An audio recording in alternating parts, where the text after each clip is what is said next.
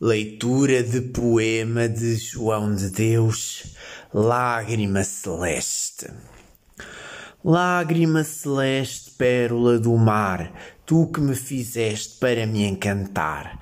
Ah, se tu não fosses lágrima do céu, lágrimas tão doces não chorara eu.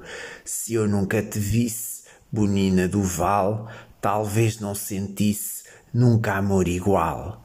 Pomba de bandada, que é dos filhos teus, luz da madrugada, luz dos olhos meus.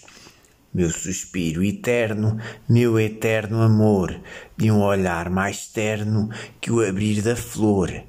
Quando o néctar chora, que se lhe introduz ao romper da aurora e ao raiar da luz.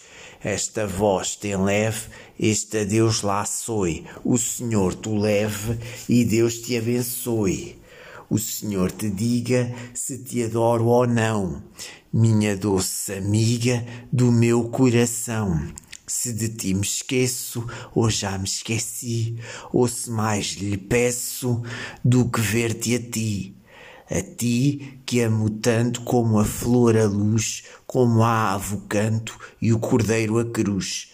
Acampa o cipreste, arrola o seu par, lágrima celeste, pérola do mar.